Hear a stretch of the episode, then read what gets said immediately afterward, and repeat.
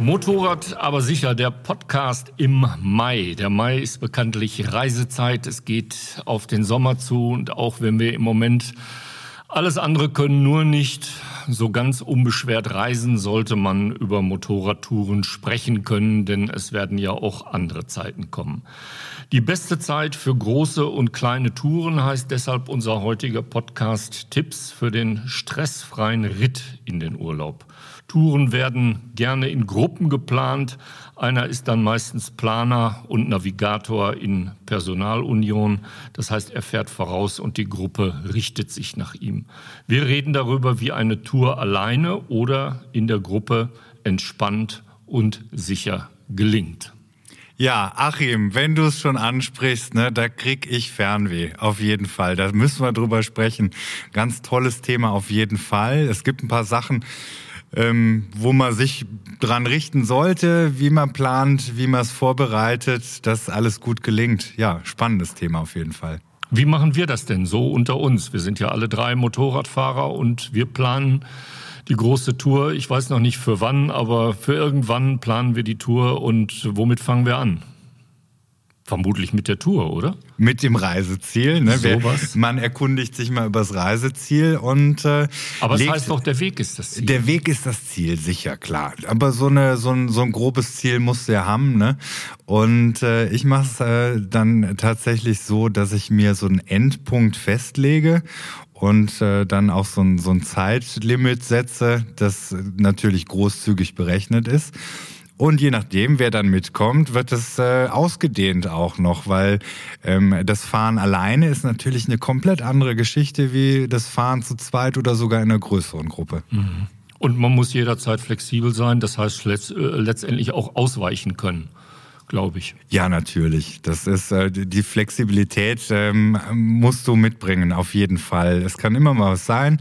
Ab und zu äh, machen wir auch mal Touren so abseits der Straße und erleben so ein bisschen äh, mehr oder intensiver die Landschaft. Aber da kannst du dann mal einen Platten haben oder ähm, da kann irgendwo mal ein kleiner Bug sein, wo man sagt, gut, da ähm, bleibt mal locker ein, zwei Stunden hängen und dann soll auch keiner in Stress geraten. Ne? Ja, wir haben zuletzt äh, zu zweit auf einem Motorrad, also ich mit Sozia, eine große Schweiz-Runde geplant. Ähm, und die ist im Prinzip im wahrsten Sinne des Wortes komplett ins Wasser gefallen. Das heißt, wir haben von der Schweiz vor lauter Nebel, Regen und Kälte gar nichts gesehen. Wir sind nach Italien ausgewichen und äh, da ist mir immer der Spruch eines alten Weltreisenden in den Sinn gekommen, der mir mal gesagt hat, kein Plan ist der beste Plan. Dann kann man auch nicht sauer sein, wenn es denn mal so kommt, wie es kommt. Das heißt, mehr Gewitter, mehr Kälte, mehr Nebel, als man je gedacht hat. Ähm, ist das auch eine, eine Herangehensweise, einfach keinen Plan zu haben, aufsteigen, loszufahren? Kann man, denke ich mal, auch machen. Aber ich denke mal, die Planung an sich ist ja schon eine sehr spannende Geschichte an sich. Ne? Also es macht ja den meisten Spaß, egal was man plant. Jetzt sind wir gerade beim Thema Motorradurlaub bei der Motorradgruppenfahrt das Planen an sich mit denen, äh, die dann auch dabei sind, sich auszutauschen, wenn das Ziel festgelegt ist und woran muss man denken. Also ich denke mal, das ist ja schon eine ganz spannende Geschichte. Es ist ja kein, kein Zwangsprogramm, sondern eigentlich ein wichtiges Programm, das durchaus Spaß macht, aus meiner Sicht zumindest. Ne? Matthias Hasper war das, Leiter vom IFZ. Der Jens macht ja auch, fährt ja professionell sozusagen auch Motorrad in deinen, in deinen Videoblogs. Wie gehst du Touren an? Ja, tatsächlich äh, gehe ich so an, dass ich ähm, mir das so ein bisschen vorbereite übers Navi und äh, mir einfach mal so die Gegend vorher mal angucke, was er könnte mich erwarten. Das ist natürlich ein großer Punkt, wenn du mal abseits der Straße fahren möchtest, natürlich in ausgewiesenen Gebieten, wo das möglich ist. Oder ich nehme Kontakt auf zu Guides, die ortsansässig sind. Das ist natürlich super bequem. Ne? Da kannst du sagen, okay, alles, was so nebenher passiert, äh, das ist das Abenteuer, aber so die Struktur in, in der Form gibt es, äh, dass es halt einen gibt, der die den Weg angibt gibt. Und wenn es da keinen gibt, dann mache ich das selber und plane das halt mit meinem Navi, mit Google Earth als Hilfsmittel und äh, damit es halt gelingt, damit ich halt da unterwegs auch gar keinen Stress habe. Der, der den Weg vorgibt, manchmal Tourguide genannt, ähm, was muss der können, was muss der mitbringen können. Also der sollte navigieren können, der sollte äh, im Sinne aller ein, ein Ziel planen und äh, eine schöne Tour planen. Aber was muss der für den, für den Fahralltag berücksichtigen, wenn er möglicherweise gar nicht alle Mitglieder dieser Gruppe von vielleicht sechs oder acht Leuten kennt? Ja, vielleicht sollte er die vorher zumindest, äh, wenn auch telefonisch oder per Kontakten kennenlernen. Das wäre schon mal ganz gut, dass man sich da ein bisschen austauscht. Also der muss natürlich die Strecke nicht äh, perfekt im Kopf haben. Darum geht's auch nicht. Man kann ja ruhig mal umdrehen, sich verfahren. Das ist ja gar kein Problem. Ähm, wie schon äh, so schön gesagt, der Weg ist das Ziel. Ähm, das macht ja kein, äh, nichts aus. Wir wollen ja auch Motorrad fahren. Man kommt dann irgendwann irgendwo an und dann ist alles gut. Aber der sollte seine, seine Gruppe schon ein bisschen kennen. Deshalb ist die, die wichtige Aufgabe für den Tourguide vielleicht, das eben einschätzen zu können. Ähm, was habe ich hier? Was habe ich auch für Maschinen vielleicht, wenn die sehr heterogen sind, was die Motorleistung angeht, in den Fahrzeugtypus und vor allem eben noch wichtiger an der Stelle die Fahrerqualitäten habe ich hier Leute, die sehr erfahren sind, die sehr routiniert sind. Äh, sind die überhaupt schon in Gruppen unterwegs gewesen? Wenn nicht, muss ich hier natürlich ganz anders rangehen, als wenn ich mit routinierten Gruppenfahrern zu tun habe. Es gibt einige Regeln, äh, die sind gar nicht so viele, aber ein paar gibt es dann doch, die ja beachtet werden sollten aus unserer Sicht, äh, aus der Sicht des IFZ beachtet werden müssen, damit man sicher unterwegs ist. Und dann gelingt das Ganze ganz rund, macht viel Spaß und dafür gibt es von unserer Seite auch einige Infos, die wir natürlich bereitstellen können. Und äh, zu diesen Regeln gehört vermutlich auch äh, die teilweise ja sehr ernst genommene Zeichensprache in Touren. Das heißt, der Tourguide gibt mit einem bestimmten Zeichen was auch immer vor, ob Tanken, Hunger oder äh, jetzt geht's rechts ab. Und es gibt diese, ähm, ja, sagen wir mal, diese Fahr- und, und, und, und, und äh, Ampelaufstellung, also diese Art Ziehharmonika, das sind vermutlich, gehört vermutlich zu den, äh, zu den, äh, zu den Regeln einer Gruppenfahrt. Ja, das, da hast du direkt ein sehr spannendes Thema angesprochen, äh, diese, diese Zeichensprache unterwegs, nennen wir sie mal so. Wir haben das gerade in jüngster Zeit im IFZ sehr ausführlich diskutiert ähm, just in der Überarbeitung der passende Broschüre, wie gerade schon erwähnt, Team Touring lautet das gleichnamige Werk. Und ähm, das ist natürlich ein, ein Punkt, den wir hier auch ansprechen. Welche Zeichen gibt man unterwegs? Der Tourguide hat es natürlich noch einfach. Der kann vorne entsprechend handeln, der kann anhalten, der kann die nächste Tankstelle anfahren, dann fahren alle hinterher. Was ist aber, wenn jemand in der Mitte ein Bedürfnis hat oder der letzte Fahrer? Der muss natürlich seinem Vordermann wiederum dieses Bedürfnis mitteilen. Und da haben wir dann lange überlegt, wir alle kennen diese verschiedenen Zeichen, die man unterwegs geben kann. Und da würde ich vielleicht jetzt einfach nur aus Interesse mal, mal euch beide fragen, was, was sind euch da für Zeichen geläufig? Ja, da kommen wir jetzt direkt an oh, unsere Grenzen. Ein großes, total, äh, ja. große, große groß, das große Fragezeichen, ja, das sollten wir lüften irgendwie. Ich, ich kenne es so, dass man halt äh, Sachen abspricht, ne? So ähm, der, der Hinweis hier äh, auf den Tank hindeuten. Genau, dieses Zeigen auf den Tank, genau, richtig, genau. klassisch. Ne? ne? Ja. Oder so mal die Hand heben oder mal einen Blinker setzen oder hupen, das spricht man in der Regel vorher ab. Ne? Genau, also ich, ja. ähm, wie wird's denn richtig gemacht? Wie steht's in der Broschüre? Ja, da sind wir uns noch nicht ganz einig, aber wir gehen tendieren in eine Richtung. Also es ist im Prinzip äh, schon mal das, das Wichtige, dass diese Zeichen, genau wie du sagst, Jens, dass die vorher abgesprochen werden. Ne? Denn wenn ich dann blindlings drauf losfahre, dann habe ich natürlich ein Problem und weiß die Zeichen gar nicht zu deuten. Das heißt, wir sind aber letztendlich zu dem, zu dem Schluss gekommen, dass wir gar nicht äh, eine ganze Reihe an Zeichen brauchen unterwegs, sondern wir brauchen eigentlich nur zwei relevante Zeichen. Zum einen, dass man auf eine Gefahrenstelle hindeutet.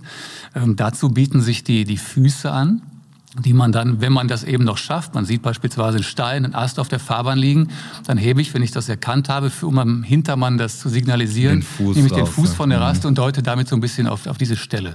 Das ist also ein sehr praktikables Ding. Sobald der Vordermann den Fuß von der Raste nimmt, dann ist sowieso erhöhte Aufmerksamkeit da, weil das ja das Gesamtbild so ein bisschen verzerrt. Die nächste äh, Geschichte, die wir uns überlegt haben, ist, man braucht eigentlich nur noch ein weiteres Zeichen, nämlich das Zeichen bei nächster Möglichkeit, also bei der nächsten Gelegenheit anzuhalten.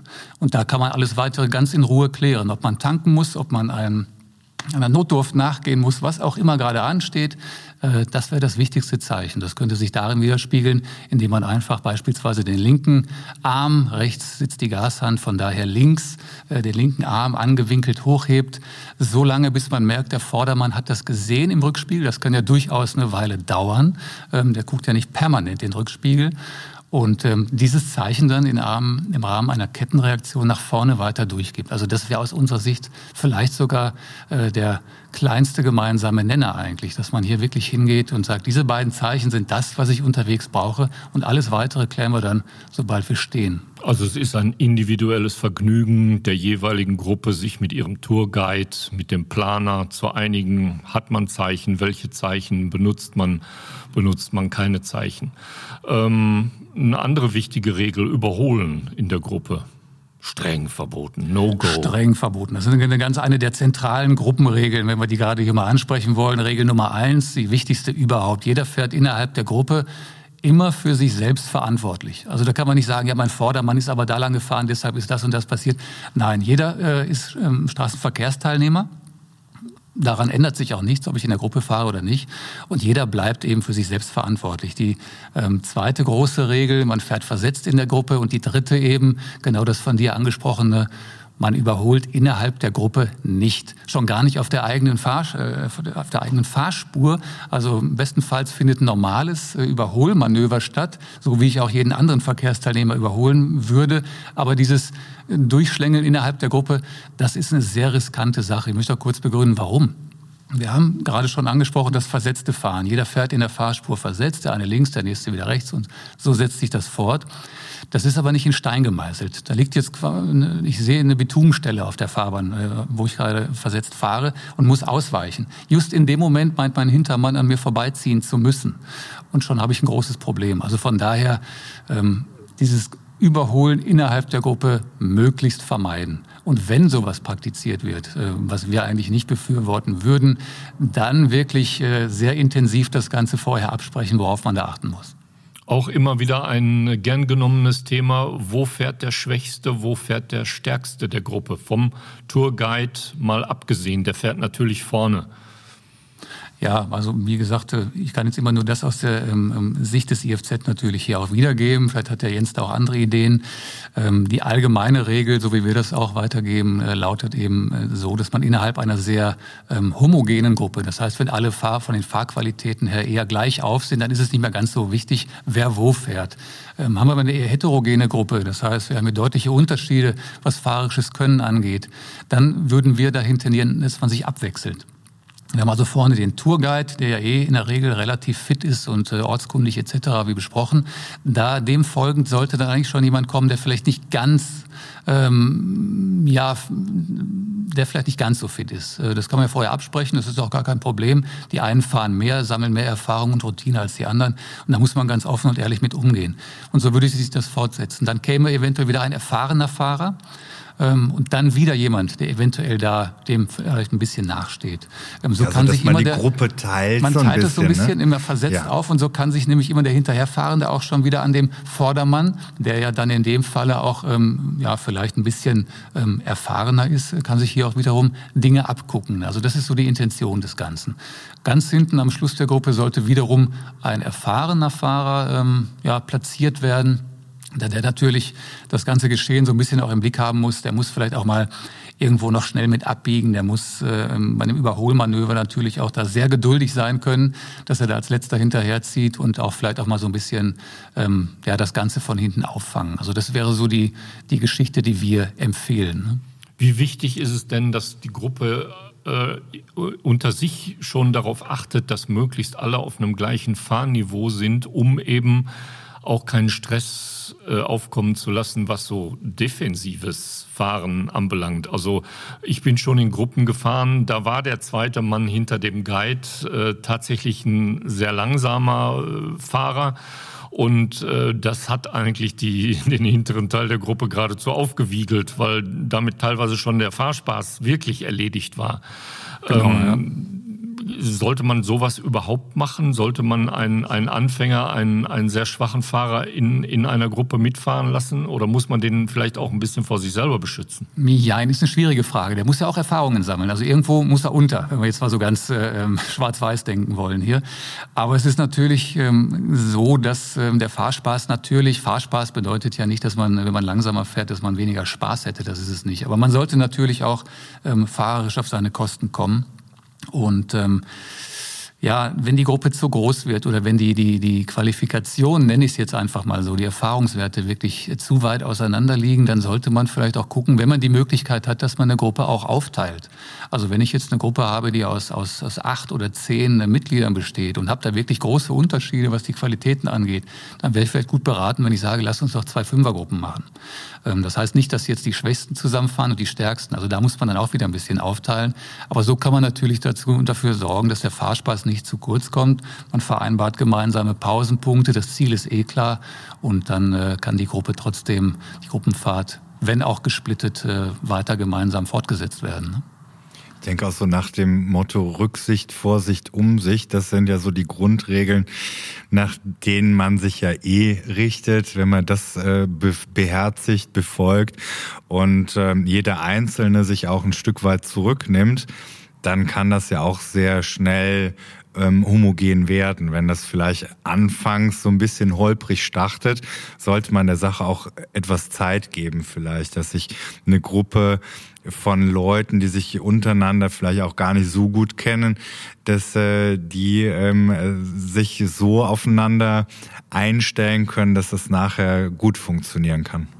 Ja, ich denke auch, das ist ein wichtiges Stichwort, äh, die Rücksicht untereinander. Ne? Also bevor da auch Unmut aufkommt, was ja auch durchaus auch passieren kann, ist halt diese, diese Absprache vorher, auch das Wiederaufgreifen dieses Themas vielleicht bei der ersten Pause. Das ist eine ganz wichtige Sache. Ich glaube, da wird ähm, ja, es passiert, glaube ich, oft, dass das vermieden wird, dass sich keiner traut, das anzusprechen, aber das kann man ja ganz offen angehen. Da ist, glaube ich, auch niemand beleidigt. Äh, andersrum genauso, wenn, der, wenn jemand sagt, ja, es ging mir jetzt aber ein bisschen zu flott hier. Ähm, man muss die Dinge ansprechen, beim Namen nennen und ich glaube, dann kehrt auch eine gewisse Zufriedenheit für alle ein. Ne? Ja, da sind auch so diejenigen in der Sorgfaltspflicht, äh, denke ich, oder ähm, erachte ich so, dass äh, der, der Erfahrene auch mal bremsen kann und sagt, pass auf, du bist zwar hier unser Guide, unser Leader oder du ähm, führst die Gruppe an, aber nach meiner Einschätzung könnten wir da ähm, einfach mal einen Gang runterfahren. Ne? Genau. Das, das ist äh, vielleicht in dem Augenblick äh, sogar ein direkteres Zeichen, als dass man wartet, dass der Einsteiger oder Unerfahrene, der vielleicht in der gesamten Situation im ersten Augenblick was überfordert ist, ähm, sich jetzt auch noch trauen, outen muss, äh, zu sagen, hier mir ist das zu flott. Ne? Also ja, da, richtig lieber mal den Wind aus den Segeln nehmen und vielleicht äh, erkennen oder darauf achten, wem könnte es unangenehm gerade sein. Das äh, gibt ja da auch verschiedene Anzeichen, ne, wo man mal merkt, der jetzt äh, vielleicht äh, eine Kurve nicht mehr richtig nimmt oder sich schon mal verbremst, dass man da direkt interveniert und sagt, hier, pass mal auf. Das Lass uns das richtig. mal so ein bisschen ändern. Das ist auch ein ganz wichtiger Punkt. Das ist natürlich eine der Aufgaben. Wir wollen hier dem Tourguide nicht alles anlasten, aber sicherlich ein guter Tourguide unterscheidet sich da vielleicht, dass er genau sowas wahrnimmt, dass er natürlich das Gruppentempo darauf abstimmt um, ja, man muss sagen, unterm Strich eben hier auch Risiken zu vermeiden. Also das ist eine ganz wichtige Sache. Wenn wir beispielsweise jemanden in der Gruppe haben, der sich eben nicht traut, das zu äußern, dann vielleicht auch versucht, dran zu bleiben, das äh, kann natürlich schnell riskant werden. Das wissen wir auch aus Studien, die natürlich sich mit Gruppenfahrten beschäftigt haben und die Kollision der Gruppenmitglieder untereinander, das kommt ja nicht irgendwo her. Also das äh, ist hier natürlich schon zu beobachten. Also von daher ganz genau diese Rücksichtsnahme, auch das Steuern was letztendlich auch äh, natürlich äh, viel übers Tempo geht. Das ist eine ganz wichtige Sache. Ne? Auch ein tolles Tool sind äh, mittlerweile die Intercom-Geräte, die Geräte, dass man die Möglichkeit hat, sich sogar in der Gruppe zu verbinden. Da spreche ich jetzt auch wieder so ein bisschen aus einer Erfahrung. Wir sind teilweise ja in kleinsten Gruppen unterwegs und dann hast du so die typischen Quasselstrippen dabei und wenn die dann was ruhiger werden, dann merkst du auch schon so als Leader mhm. so, oh, da wird jemand naja, müde. Ne? Das sind so die Anzeichen. Schon mehr konzentrieren. Die, ne? die Antennen müssen sehr fein sein, ne? dass man das erkennt und sagt, okay, okay, lass uns mal eine Pause machen. Pause ist übrigens auch eine gute Überleitung, wie man sich äh, noch vorbereitet, was man dann mitnimmt, weil da merke ich tatsächlich, dass es äh, der notorischste Grundkardinalsfehler ist, viel zu wenig zu trinken bei so einer Tour. Ja. Das ist der Klassiker, den man beobachten kann auch. Oder dann wird die Tasse Kaffee getrunken, anstatt irgendwie der halbe Liter Wasser unterwegs. Ähm, wobei das auch okay ist. Aber sicherlich soll man den Flüssigkeitshaushalt natürlich jederzeit, bei jeder Pause, wenn möglich, ausgleichen. Es ist ja so, dass wir sehr häufig bei schönerem Wetter unterwegs sind. Man schwitzt noch dazu, wenn der Fahrtwind nicht genügend kühlen kann. Ähm, man, man, man verbraucht Flüssigkeit und die muss man ausgleichen, um natürlich die Konzentration aufrechtzuerhalten. Das ist auch bekannt. Also je weniger weniger Flüssigkeit, desto eher stellt sich der Konzentrationsmangel ein, was wiederum äh, der Sicherheit äh, ja, zur Last fällt. Also von daher ein ganz wichtiger Punkt, sehr guter Punkt, also immer ausreichend den Flüssigkeitshaushalt ausgleichen. Ne? Ja, das ist so, so auch mit einer Aufgabe dann vom Tourleader, dass der auch so ein bisschen drauf achtet, weil äh, das Erlebte oder das gerade Erlebte Durchfahrene bei einer Pause ähm, natürlich alles andere überdeckt. Ne? Da vergisst man das gerne mal. So ans Zielbierchen, das äh, vergisst komischer, da denkt komischerweise jeder dran, ne? so Tourende. Aber doch unterm Fahren ist das echt wichtig, ja. Ja. Das ist ein interessanter Punkt. Ne? Ich würde gerne noch mal auf eine der ähm, genannten drei Grundregeln kommen, nennen wir sie mal so, das versetzte Fahren. Das ist, glaube ich, den meisten, ne, die vielleicht jetzt hier auch zuhören, schon bekannt, dass man sich, ähm, dass man versetzt fährt, was ja auch zunächst auch erstmal einleuchtet. Wenn ich stur jemandem hinterherfahre, dann nimmt er mir erstmal die Sicht. Das kann ich jetzt bei dem Pkw, bei dem vor mir fahrenden Lkw äh, schwerlich verändern. Ähm, bei einem vor mir fahrenden Zweirad ist es einfacher. Da fahre ich etwas versetzt und schon sehe ich mehr. Da, da sind wir schon bei dem richtigen Punkt. Das ist also einer der, der Vorteile. Wenn ich versetzt fahre, habe ich natürlich natürlich ähm, eine wesentlich bessere Voraussicht. Ich kann äh, erkennen, äh, eher erkennen, was weiter vorne äh, im Straßenverkehr passiert. Sicherheitsplus, ganz klar. Und ich räume mir auch noch äh, ähm, erhöhten Bremsweg ein, den ich gegebenenfalls brauche. Ähm, das sind also die, die zentralen Punkte, was das versetzte Fahren angeht. Ein ganz wichtiger Punkt an der Stelle, der Abstand unterwegs. Ähm, hier wird gerne gemeint, weil wir ja versetzt fahren, kann ich den Abstand minimieren. Aber das ist der große Irrtum. Also es zählt nach wie vor der Vorausfahrende. Wir müssen hier immer die STVO im Hinterkopf behalten, die Straßenverkehrsordnung. Ähm, da zählt auch nicht, ob ich gerade mit Freunden in der Gruppe unterwegs bin oder mit wem auch immer. Ähm, ich muss den Abstand zum Vorausfahrenden wählen. Das liegt natürlich nahe, dass ich meine, ja, aber den, den habe ich ja jetzt gar nicht vor mir indirekt. Also ich nehme äh, den übernächsten beim Versetztfahren, aber das ist nicht so. Also auch da wirklich den, den ausreichenden Abstand einhalten und die Abstände möglichst nicht verkürzen. Das ist ein ganz wichtiger Punkt, der natürlich auch zu Unfällen fährt. Das ist nichts Neues, das ist bekannt. Das ist der mangelnde Abstand. Also da kann man viel machen, wenn man sich da eigentlich so ein bisschen dran hält. Versetztes Fahren funktioniert gut eigentlich vom Fleck weg, wenn man es allen erklärt und alle wollen, aber es erfordert dann über die Zeit, über die Kilometer, die man so zurückliegt, auch eine Menge Disziplin. Also man merkt ja, jeder, der mal in der Gruppe, in so einer Gruppe gefahren ist, versetzt gefahren ist, ähm, der merkt, irgendwann zerfasert das. Plötzlich fahren dann doch drei nebeneinander, plötzlich äh, zieht äh, derjenige, der noch eine Lücke von sich, vor sich hat, von vornherein in die Lücke und fährt nebeneinander. Ähm, dem kann man sich nähern, indem man sich das einfach vornimmt, diszipliniert zu sein, oder kann man das auch üben oder sollte man das sogar üben, wenn man mit einer Gruppe aufbricht?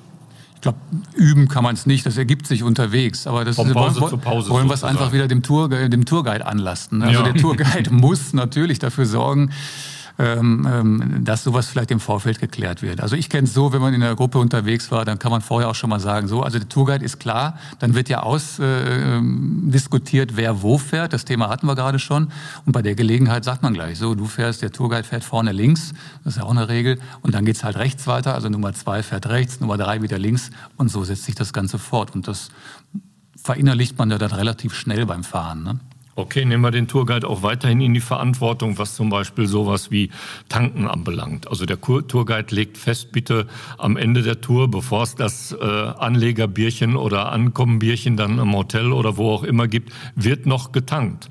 Oder man tankt zusammen am nächsten Morgen sozusagen zum Beginn der Start des, äh, des Staats. Aber nervend ist es ja, wenn dann einer ausschert, naja, der richtig. hat dann halt noch nicht getankt. Alle könnten loslegen und trotzdem bleibt man nach 20 Minuten erstmal für eine Viertelstunde wieder stehen, weil jemand noch tanken muss, Zigaretten kaufen muss, Getränke kaufen muss und so weiter und so fort.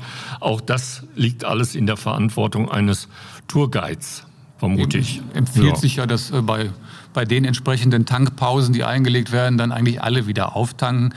Ich meine jetzt bei den, bei den äh, moderneren Maschinen ist auch nicht ganz neu die Reichweitenanzeige. Da wird es natürlich ein bisschen einfacher. Da gibt es ja auch Unterschiede, was die Tankvolumen angeht, die Menge, die ich äh, dann noch äh, an Benzin oder zur Verfügung habe. Aber in der Regel ist man gut beraten, wenn eigentlich alle immer bei jeder Gelegenheit, äh, wenn getankt wird, äh, ihren Tank voll machen und dann ergeben sich da weniger Probleme unterwegs. Ja, genau. Einmal immer alles erledigen. Ganz einfach. Und dann muss right. keiner warten. Ne? Aber alles so ist das.